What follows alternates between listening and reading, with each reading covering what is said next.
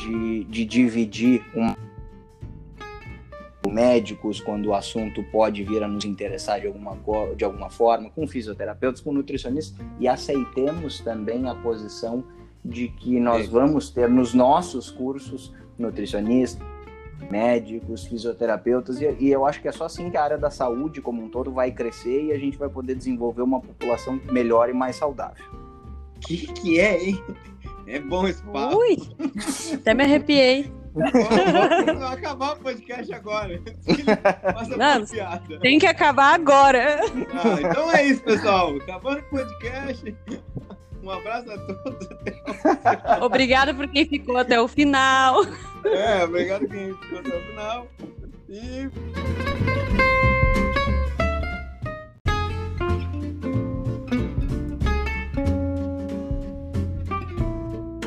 Começando mais um podcast do Treino Direito.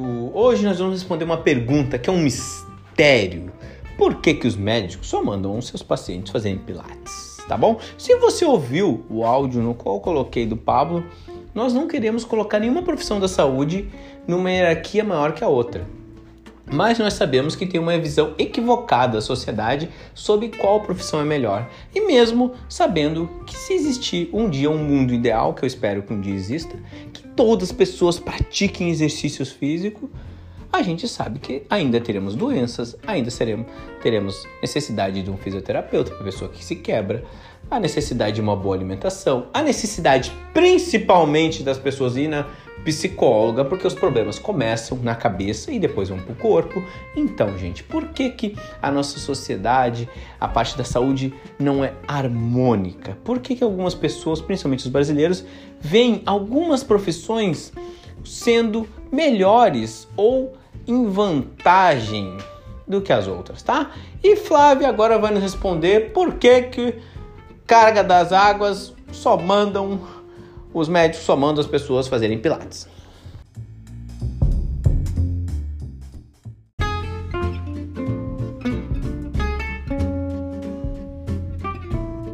Já que o Pilates foi tocado, né? Me senti tocada indiretamente.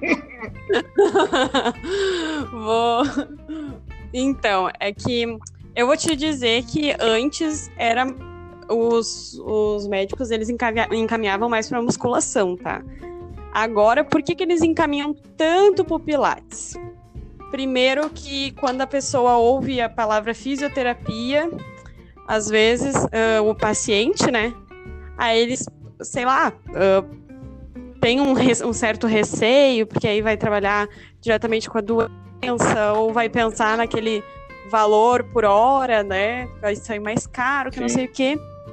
E também porque médico, a maioria dos médicos, acham que só quem dá pilates é fisioterapeuta. Tá? Eles não sabem que profissionais de educação física. É, eles não sabem que profissionais de educação física também dão pilates. Então eles encaminham para o pilates, porque a maioria acha que só quem dá pilates é fisioterapeuta. E fisioterapeuta faz o quê? Reabilita.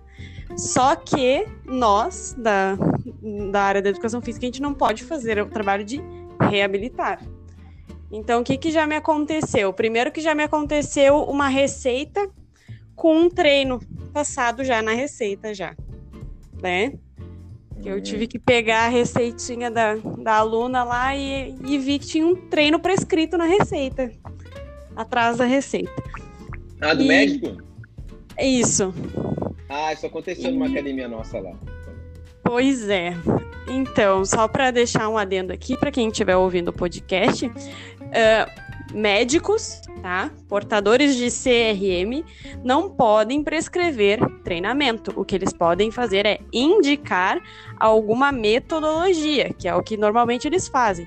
Ai, vai refazer um reforço da musculação. Ai, vai pro Pilates. Ai, uh, até. Uh, no máximo que eles podem dizer assim, ó, uma isometria e indicar, eles não podem prescrever.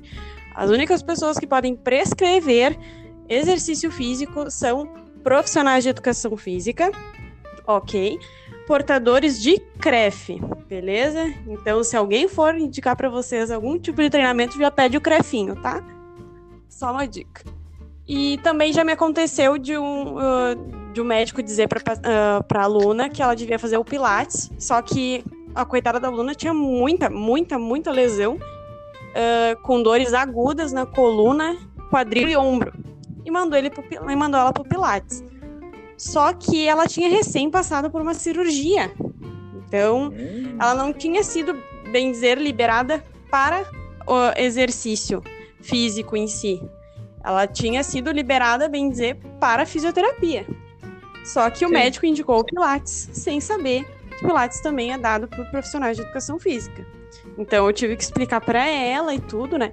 E querendo ou não, uh, o Pilates não é uma não é um, uma prática muito barata, assim, sabe? Sim. Então, uh, digamos que, que falta um pouquinho, assim, tô dizendo, eu não tô chamando todo mundo de ignorante, mas falta um pouquinho de, de conhecimento sobre essa questão de quem pode dar o Pilates, entendeu? Assim como falta um pouquinho de conhecimento também da, da parte de força, do treinamento de força, que eles acham que qualquer aluno que chegar lá, a gente vai já vai mandar direto para esteira. E enquanto tiver aqueles 15 minutos ali, eu vou psicografar um treino. E esse treino a pessoa vai ficar grande, sei lá. Então, falta um pouquinho de conhecimento, assim, de outras áreas que não só da medicina. Então tá. Tu, Pablinho? Cara, ficou, ficou complicado de complementar a Flávia, mas vamos tentar.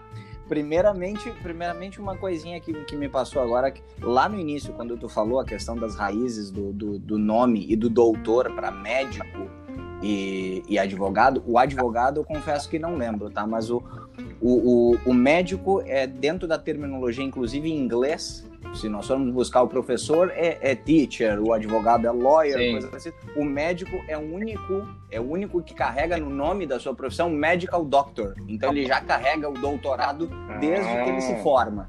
Isso já é uma situação que a gente Quanto à questão do, do Pilates que a, que a Flavinha estava comentando, além, evidentemente, de toda essa, essa problematização dessa situação entre é, educadores físicos e fisioterapeutas, e aí a Flávia pode tranquilamente dizer que eu estou errado, mas já só nisso aí já existe uma, uma outra forma de uma metodologia, uma, um visões diferentes dentro de um mesmo trabalho, normalmente. Tá? Uh, o Pilates, o Pilates tem uma coisa sensacional para nós educadores físicos que nos força e é uma coisa que eu vejo que falta muito ainda na nossa profissão. A gente está começando a entender isso, que é a noção de função propriamente dita. A gente estuda e aí eu vou vou falar um nome, tá? Mas para nós três, mas o pessoal que está nos entender o contexto. A gente fala em Platonov sobre é, é, a prioridade das articulações de estabilidade mobilidade e tudo mais, e aí o que, que acontece? O educador físico normalmente enxerga um problema no joelho e ele só enxerga o joelho. O fisioterapeuta, as pessoas, o Pilates, de uma maneira geral, trabalha o global do, do indivíduo. Sim. Então, ao trabalhar o global, a gente já está falando postura, a gente já está falando respiração, a gente está circunstâncias que o educador físico geralmente não dá bola. Em academia, a gente normalmente está enxergando funções musculares, a gente está enxergando contração muscular de um segmento, quando tem um exercício mais global, como agachamento, como um supino, um levantamento terra, até vai lá. Mas mesmo assim, a gente ainda vê muita gente executando deadlift, executando é, é, agachamento em apneia e não é em apneia por uma situação simplesmente de não, mas eu vou, estou fazendo isso porque estou fazendo a manobra XY para obter melhor performance. Não, eu estou fazendo porque eu não sei e eu não fui educado a fazer de outra forma. Então eu acho que a boa parte do, do trabalho uh, do não respeito, vamos dizer assim, que o educador físico uh, tem é fruto do, do próprio trabalho dele, enquanto muitas vezes que também não é isso. Tá? Tomara, Deus que eu não, tomara Deus que eu não seja apedrejado pelos educadores, mas é mais ou menos essa a ideia que eu penso mesmo. Desculpa, Rafinha, não. Não, vou perguntar duas coisas para vocês, mas o, o, pessoal do cross aí, eu depois que eu me, que, me quebrei, não, né? Tive um acidente de moto bem levezinho, uhum. uh, eu já fazia o cross, essa com a fisioterapeuta, porque é amigo dela, né? Eu, perce, eu percebi, eu achei que tinha um problema no joelho, mas na verdade eu tava com uma contratura na panturrilha. E essa contratura deixou meu quadril todo desnivelado. Eu sempre sentia dor no joelho. Falei, cara, certo, foi uma coisa errada. Procurei mobilidade, aprendi, aprendi tudo. Quando eu vi uma contratura lá na panturrilha que fazia eu fazer o agachamento errado. Eu falei, não, é uhum. enquanto tu não resolver isso, tu não vai resolver teu quadril. Pra tu ver, eu falei, uma contratura na, no músculo da panturrilha que é lá embaixo, então é muito difícil de tirar. Então, e, mas eu vejo o pessoal do cross aí, do crossfit, eles, como eles fazem um exercício de impacto, né? Eles, eles têm um bom, bom, até eu fiz o curso de cross contigo. Eu tive, uhum. depois ali a gente aprende um bom mobilidade, essas coisas, a gente vê que a mobilidade é muito importante. E eu vejo que talvez isso não seja é que na academia, tipo, as máquinas fazem a gente ativar tudo, assim. Até eu tenho uma aluna que não consegue ativar o glúteo, mas as máquinas elas te ajudam muito. Só que na academia ficaria bem. Não é que nem uma academia de crossfit que o cara pega o aluno, vai lá e explica, tem um professor para explicar mobilidade. Na academia, tipo, com um horário de às 18 horas ali que tá cheio, como é que o cara vai conseguir o, sei lá, o professor lá explicar sobre mobilidade, estabilidade e depois botar no agachamento. Eu acho é que, que as eu... academias sofrem um pouco com isso, cara. Rafa, eu tenho, eu tenho uma visão sobre isso. Não sei se a Flavinha depois, por favor, Flavinha, se eu te, me, me, me contraria, tá? Pode eu vejo, eu vejo, as, eu vejo algumas coisas que a, a o, o, indivíduo que busca a prestação de serviço, ele Sim. também precisa visualizar as coisas de uma forma diferente. Ele visualiza saúde muitas vezes uh, uh, no educador físico diferente da saúde que ele vai buscar no médico. E, e, é e aí que já começa um problema. Ele vai buscar no médico um atendimento individualizado. Sim. Só que no, e, e no educador físico ele busca um atendimento generalista, muitas vezes, pela questão de preço, ou porque ele Sim. não visualiza que o educador físico merece um valor melhor, porque, sei lá, se não estudou, se tanto quanto um médico, se ele não julga, não sei. Aí a gente pode. É outra discussão para a gente ter. Só que tu começa a, a visualizar as coisas enquanto função e eu, eu já tento ver o, o cross, por exemplo, é uma coisa que me chama muita atenção. No, eu já vejo isso, agora vou conseguir estar. Desculpa, perdi a linha e voltei para a linha de raciocínio. Já tem, um problema muito, já tem um problema muito sério de população, que a nossa população ela, ela não entende uh, o princípio de exercício físico desde a infância.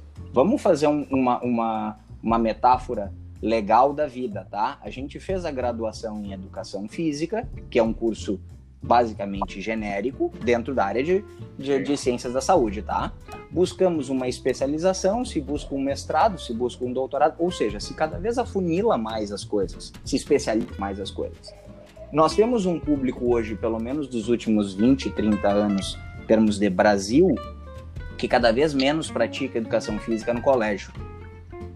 É. Aí quando chega, no, quando chega nos seus 14, 15 anos, que é aquele momento em que as, uh, os ossos estão em plena fase de crescimento, as meninas estão tendo aquele salto hormonal é, violento, toda essa função corporal está sendo trabalhada, maturada ou desenvolvida para ficar melhor. E aí o que, que acontece? A gente matricula nosso filho, nossa filha, muitas vezes num negócio como a musculação. E quem está falando é um cara que ama musculação, tá? Só que a musculação, ela, o que, que ela faz? Ela especializa o gesto motor até não poder mais. Fora o agachamento, fora o supino, a gente vai muito segmentados. A gente não usa o corpo como um todo sim, na academia. Sim. Aí o que, aí o que, que a pessoa faz? A pessoa, depois que ela aprende a, a fazer tudo de forma segmentada, ela vai e ela busca outras coisas, porque a musculação é, é o grande chamão da chavariz da coisa. Ah, eu não quero, não quero musculação, musculação é chato. Aí eu vou pro pilates, aí eu vou pro crossfit. E aí eu busco o quê? Um entendimento do todo. Quando na verdade, do ponto de vista corpóreo, deveria ser inclusive o contrário para um enriquecimento Sim. de gesto motor. Então aí a gente já precisa também é, é, é, ter todo um trabalho de paciência com esse aluno que chega na academia, de explicar para ele as coisas. É difícil? É, evidente que é. Sim. Só que então a gente, ou a gente vai, vai pelo menos ter um diálogo mais honesto com ele dizer que a pílula vai ser dosada bem aos poucos em função da saúde dele, ou Sim. coloca ele num regime de comprometimento contigo e dizer, olha, se tu quiser andar mais rápido, eu ando. Só que a, a responsabilidade disto também é tua, tá? É, é, complicado, mas esse tipo de diálogo ele precisa existir. Flavinha, me alonguei demais, vai contigo aí, desculpa. Capaz. Uh, eu, olha, concordo com grande parte que o, do que o Pablo disse, né? E, e realmente, uh, levando em consideração a educação física escolar, né, que é para ser o, o princípio de tudo, principalmente uh, seria, digamos assim, um sonho de alguns, algum aluno que outro dentro das escolas, pelo menos até a minha geração, sonhava em ser professor de educação física quando estava na escola, porque achava aquilo muito maneiro e tudo. Ou ser né? Mas agora a iniciação uh, de exercício, de atividade física até, tá, tá bem precária, inclusive da, da questão governamental, a, a parte das, de, de, digamos assim, da, da educação física, artes, que também a gente tem que levar em consideração também a, as coordenações motoras finas, né? Que, que são as uh, movimentos mais precisos, com mãos, até olhos e tal. Porque vai que o cirurgião de hoje não era um ótimo desenhista antes, e é esse tipo de coisa que as pessoas têm que se entender, têm que entender, e ultimamente está muito precário. Eles gostam de dar bastante ênfase em português, matemática e só em exatas, sendo que agora, em momentos de pandemia, o que está salvando vidas é a parte artística. É a arte do movimento, é a arte do, de desenhos, de pinturas, é a arte vindo através de filmes e séries, é isso que está salvando vidas durante a pandemia. Então, cabe a gente levar, uh, ver o que é prioridade para cada um. E essa questão da maturidade de, de movimento, ela é extremamente importante e realmente uh, matriculam adolescentes em musculação. E, gente, ver, uma, uh, ver um adolescente tentando fazer o agachamento pela primeira vez, que nunca fez nada, é muito engraçado, mas é preocupante. Porque, Exato. olha, é, não tem embasamento nenhum uh, de nenhum movimento. A maioria dos, dos adolescentes nem sabe pular corda. A maioria dos adultos de agora já não sabem. E os do futuro vão saber menos ainda. Então isso é, é muito preocupante. é um problema. Acorda é um problema. Então, gente, a gente está falando aí sobre prevenção, né? Tá? E que eu queria deixar já uma, uma coisa bem clara, não sei se é a opinião dos meus convidados, que apesar de eu, eu achar que a prevenção é mais importante, não quer dizer que ele esteja em primeiro lugar. vou dar um exemplo uh, de coisas. Uh, por exemplo, tem países, por exemplo, Canadá, um país que, eu, que a gente vai ver ali, que eu adoro, que, que as pessoas têm pouco, a, a prevenção da saúde deles é, é, é bem rápida, eles se preocupam com a saúde mental, social, as pessoas ganham bem, tem todos os negócios lá, política, tudo, mas mesmo assim ocorre os problemas. Por exemplo, lá, lá os policial não tem que combater a violência toda hora, mas tem que ter policial porque invariavelmente vai ter um problema, né? Até a, a Flávia sabe. Não, já vi aqui. Uh, aquele problema teve no Canadá uma. Aquela vez que a, uma menina sofreu violência sexual e ela foi lá no policial. E o policial falou que ela estava vestida igual uma vadia e se criou um movimento lá, né? E o Canadá é um dos países que hum, tem uma das menores taxas de agressão física e contra as mulheres. Mas quando ocorreu um problema, eles foram lá e resolveram. Então, é, o que, que a gente fala de prevenção, que o exercício físico não tem, é o melhor jeito de prevenir, e mesmo assim os professores de educação física ainda são, são parece visto assim como de baixo para cima, assim, isso é um... E já perguntar uma coisa para vocês, gente. O termo educador físico, eu vi uns caras reclamando que, que é errado, é equivocado esse termo. Até o Lucas uma vez comentou comigo lá e eles explicaram por quê. É errado esse termo educador, porque parece que educador vem de educar e tem um. Eu até vou dar uma pesquisada sobre isso aí. Vocês podem me falar sobre esse termo aí? Uh, muita gente não gosta do. Muitos profissionais da área não gostam do, do termo educador físico, porque vem de educar um físico e, e segundo a maioria das pessoas, eles não. Uh, qualquer pessoa poderia fazer, digamos assim entendeu? Ah, tá. Qualquer um pode educar o físico de qualquer pessoa, sendo para hum. mal ou para o bem, né? Digamos assim. A pessoa acha que está educando. eu também prefiro o termo profissional de educação física, tá? Prefiro ser chamada de prof, tudo bem, mas uh, muita gente da área não, não gosta de, desse termo. Tá. E então o que, que a gente estava falando de prevenção, gente? Agora vamos entrar num. A gente queria falar sobre agora sobre o coronavírus. Quem tem tá falando com médico sabe que uh, os obesos são o maior alvo do, do, coronavírus, tá? Eu fiz uma pesquisa um pouco antes, falei com o pessoal médico e pessoal uh, que trabalha no Enes, essas uhum. coisas, e eles falam que os obesos simplesmente não conseguem sair dali, mesmo que sejam obesos novos. E antes disso, eu fiquei pensando, antes dessa pandemia, a pandemia de obesidade já estava aí, né, cara? Então, cedo ou tarde, esses obesos já iam, de qualquer forma, ter, já estavam, já tem problema, né? Então, me diz uma coisa, sobre as duas pandemias, qual vocês acham que é pior, a de obesidade ou a do coronavírus? Joguei alto agora pra vocês, desculpa. Vou deixar tu começar, Pablo, já que eu respondi. Tá. Cara, eu, se, se, a gente entender que a, que a pandemia do corona ela tem início em, vamos colocar setembro ou outubro, foi o primeiro caso na China. Então nós temos um ano de pandemia. Quantos anos nós temos de pandemia de obesidade?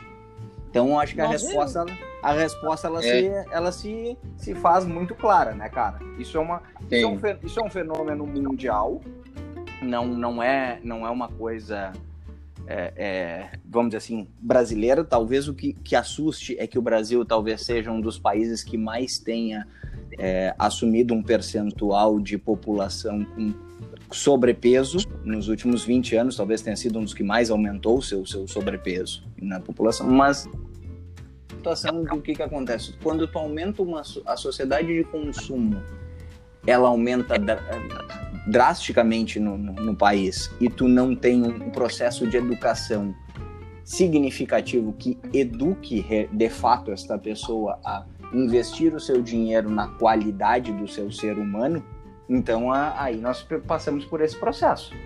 Nós temos hoje, além, é claro, de algumas situações que aí não, a gente não pode entrar muito em política, mas coisas que eu, eu assumo como um absurdo, por exemplo, que é, a tributação em cima de um, um, litro de suco de laranja seja maior do que dois litros de um refrigerante.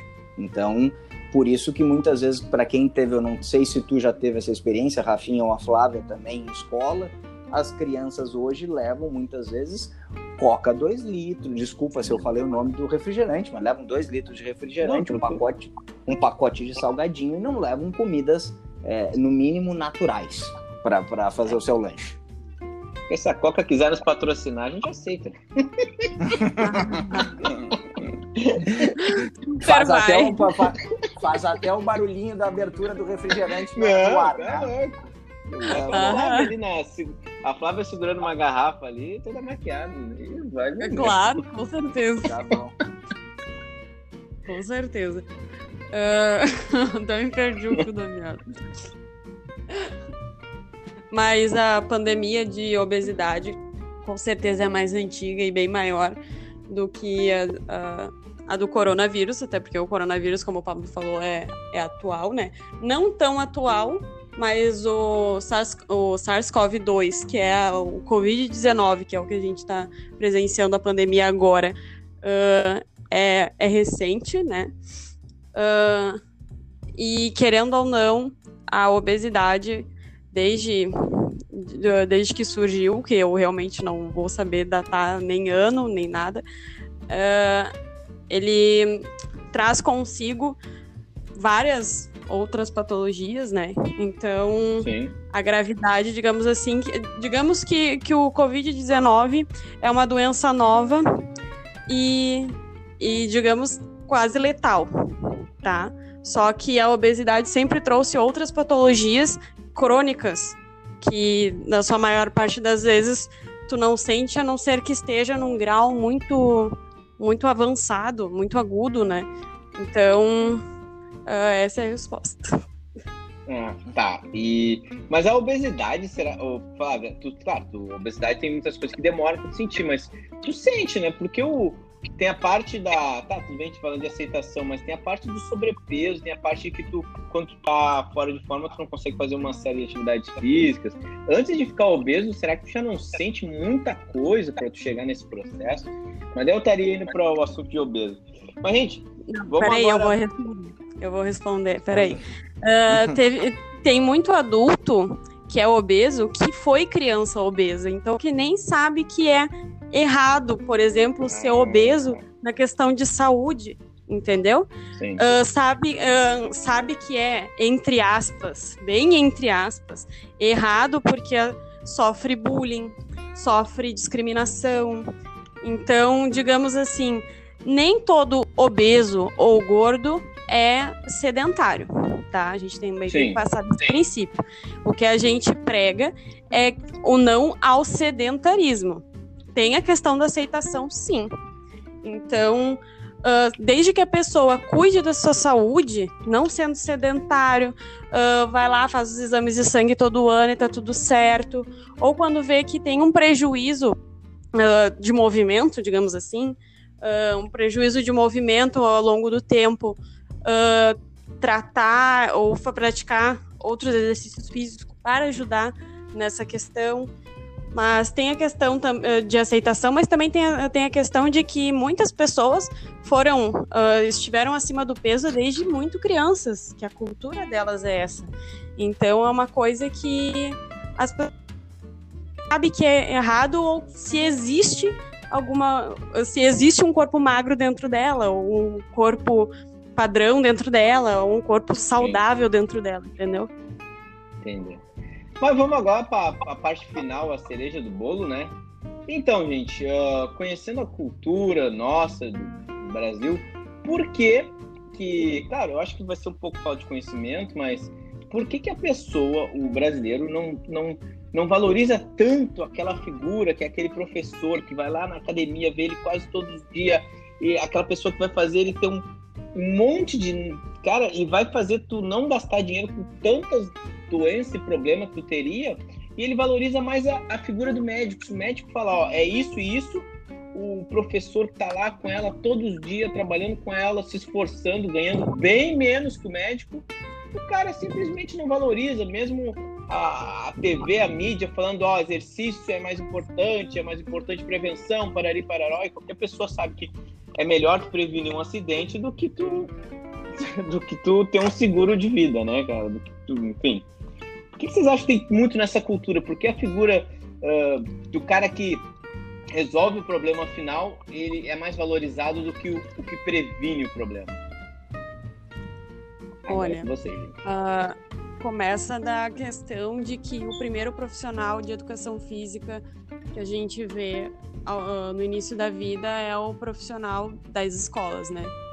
E às vezes eles não são tão estimulantes, digamos assim.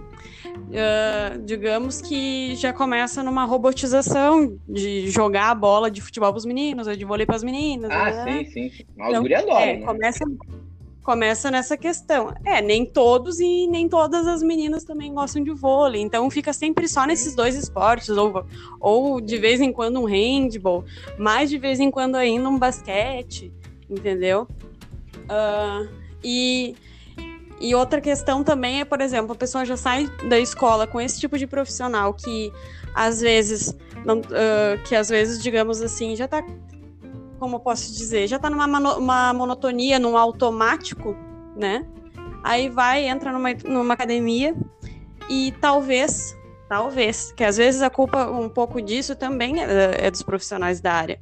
Talvez se depare com outro profissional acomodado, que, não, que não, também não saiba explicar, chegar nessa pessoa e explicar o quanto é importante que ela previna, porque, olha, porque já chegam na gente querendo futilidades, né? A grande maioria.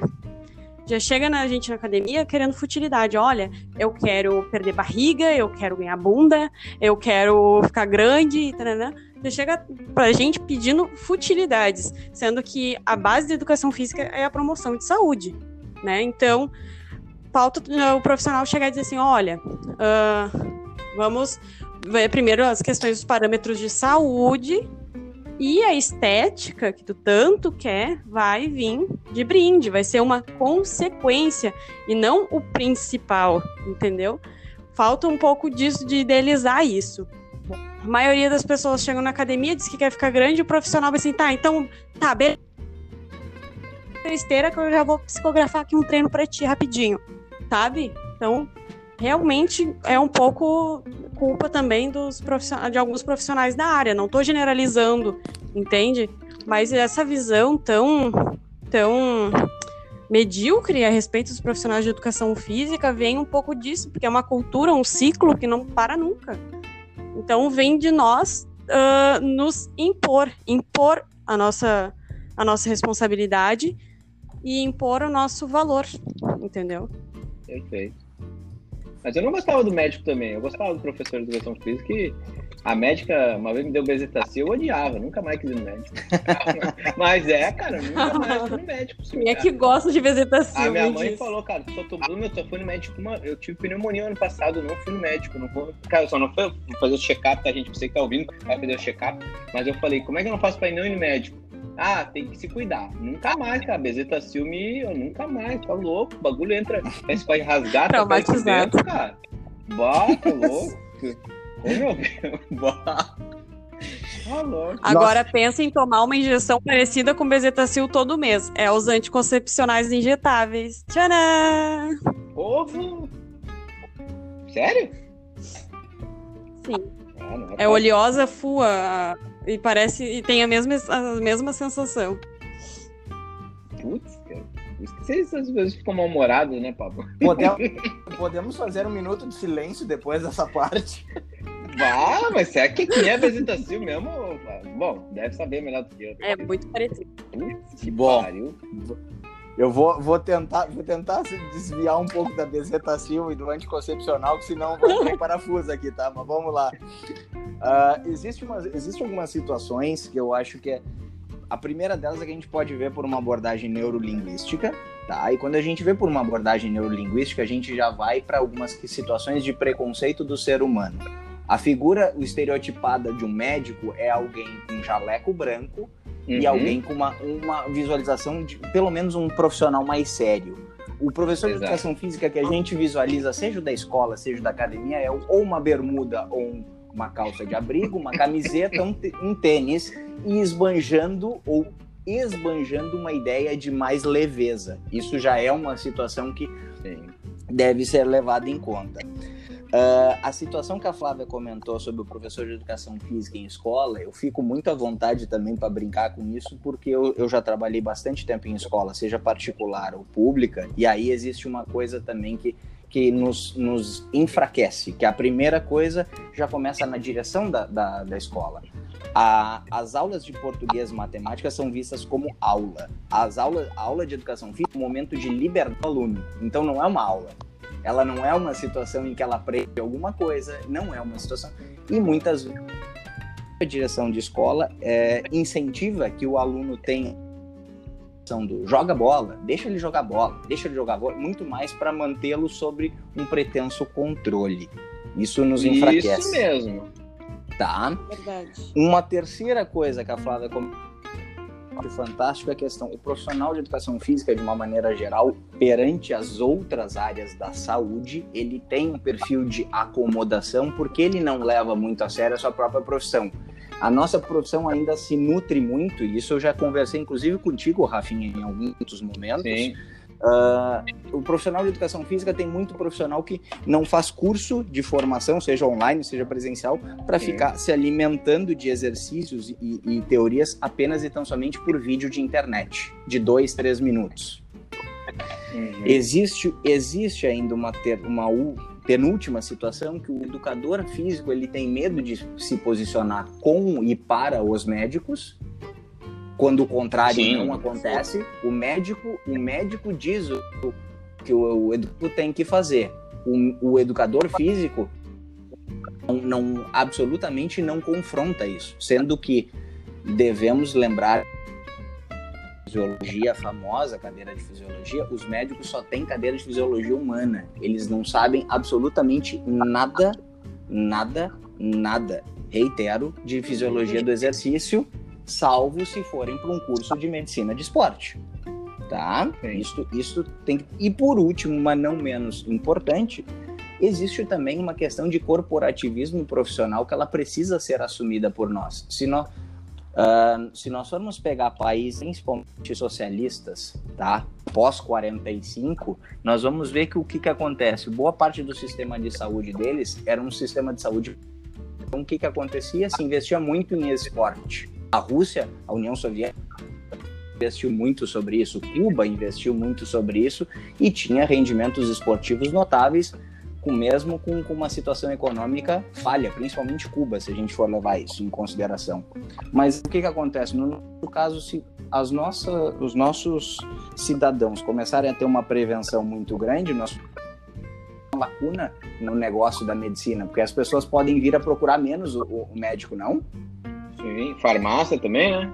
Exato. Isso aí, infelizmente, eu não sou um cara que acredita em teoria da conspiração, mas a gente precisa não. entender que isso, isso é sim um grande negócio. Sim, é um principalmente a estética, né? Exato, exatamente. Eu vou dar um exemplo aqui, gente. Como todo mundo sabe, eu sou professor de boxe, tá? também gosto da educação física, mas eu, o que nem o Paulo falou, cara, eu, eu, já, eu já ganhei muito pouco. Uma vez eu me lembro que eu tava ganhando 1.300 e. Ó, falar muito pouco, talvez. Enfim, vou babaca. Mas eu fui fazer um curso lá que eu tinha que pagar 200, 400 reais. Ia me fazer falta. E eu me lembro quando eu, o curso até do Pablo de HIT eu fiz de graça, cara. E eu já, eu já dava aula de boxe, e quando eu comecei a dar aula de boxe presencial para pra... eu poderia ficar dando aula minha de boxe e ganhar bem, porque eu boto lá, boto o preço que eu. que mesmo o preço de um personal, e as pessoas têm resultado e gostam. Só que tem alguns detalhes que eu tinha na aula que eu não conseguia resolver. Ou até detalhes físicos. Eu lembro quando eu fiz um teste de HIT com o Pablo, eu botei o HIT com uma aluna e ela teve um resultado muito bom. Então, é quem eu tô, é que eu tô pensando? É, a Lu. Eu... Beleza. Alô? Rafael? Não, tá aqui ainda. É, ele continuou como conectado, parece que desligou o microfone. Pois é.